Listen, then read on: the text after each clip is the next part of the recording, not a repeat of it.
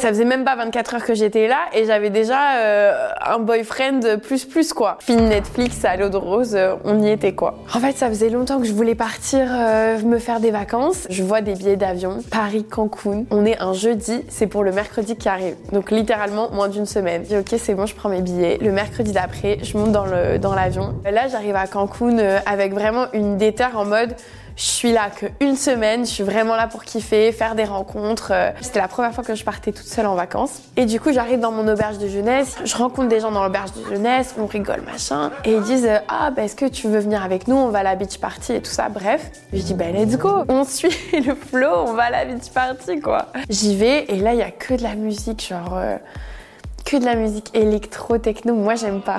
moi j'aime bien le RB, le reggaeton. Je pensais qu'en allant au Mexique ça allait être reggaeton à la muerte, mais pas du tout en fait. C'était que de l'électro. Donc bon, je kiffe ma soirée, mais c'est pas ce que je préfère écouter. Et là, je sais pas pourquoi, le DJ pète un peu un câble. Il met euh, Dreams and Nightmares de Mick Mill, c'est un son de rap. Moi, j'adore ce son. Et je commence à être trop contente. Enfin, un truc que je connais, donc je commence à grave m'exciter et tout sur le son. Et je vois un mec qui bossait là-bas, un Mexicain qui était euh, dans le staff de la beach party, qui lui aussi connaît le son par cœur et qui, connaît toutes les paroles, quoi. On se regarde on est en mode, wow, machin, machin. Et on rigole trop ensemble. Et finalement, bah, je vais le voir à la fin. Je dis, ah, ça va et tout.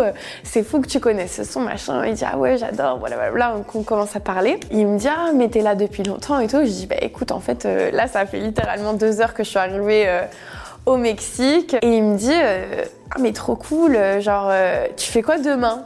J'étais là, bah, si tu veux, mon planning euh, pour l'instant c'est One Life, donc demain je pensais aller à la plage et voilà. Et il me dit, euh, bah, si tu veux, euh, demain je viens te chercher et je te fais, je viens te chercher à midi et on fait le tour de, de, Cancun, je te fais découvrir les trucs et tout. Je dis bon, ok, je lui donne mon Insta. Moi j'ai pas trop d'espoir parce que je me dis bon, ok, il est 4 heures du matin, il me dit qu'on va, va se capter demain, mais bon, on les connaît, ce genre de promesses.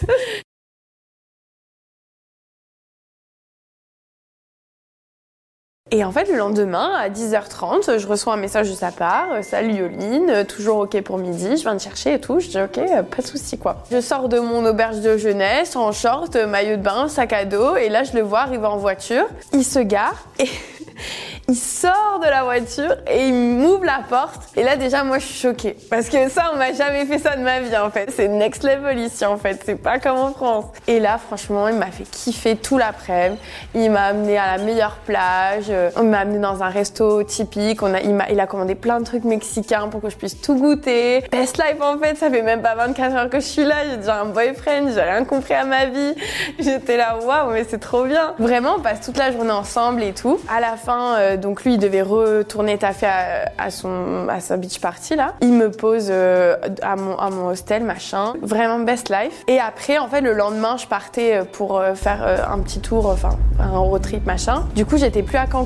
Donc, je l'ai pas vu pendant tout le reste de la semaine. Je reviens à Cancun le dernier jour et il me dit, bah, si tu veux, je viens te chercher à ton hôtel et je t'amène à l'aéroport. Et j'ai dit, ah ouais, j'aimerais trop et tout ça. Et en fait, bah, pour une raison X ou Y, enfin, je suis arrivée trop tard. Bref, on n'a pas eu le temps. Il m'a dit oui, si tu veux, euh, tu peux rester une semaine de plus et tout. Alors qu'on s'était vu qu'une journée, quoi. Enfin, je trouvais ça ouf comme proposition. Moi, je pouvais pas par rapport au taf et tout. J'arrive à l'aéroport et en vrai, j'étais grave triste que de pas le voir avant de partir. Et il m'envoie un message, il me dit euh, en plus, euh, ben, j'avais prévu un truc pour toi. Il m'envoie une photo et genre, il avait, je vous jure que c'est vrai, il avait acheté un bouquet de fleurs et il avait acheté un maillot de foot parce qu'il est footballeur. Il avait acheté un maillot de foot du Mexique et il voulait me, l'offrir quoi en cadeau avant de partir. Du coup, j'étais trop triste, j'étais en mode heartbroken. Du coup, bah, à l'aéroport, je l'ai même, j'ai même pas pu lui dire au revoir. Mais ce mec, euh, une pépite quoi. Si vous avez que des crevards en France, allez au Mexique, franchement.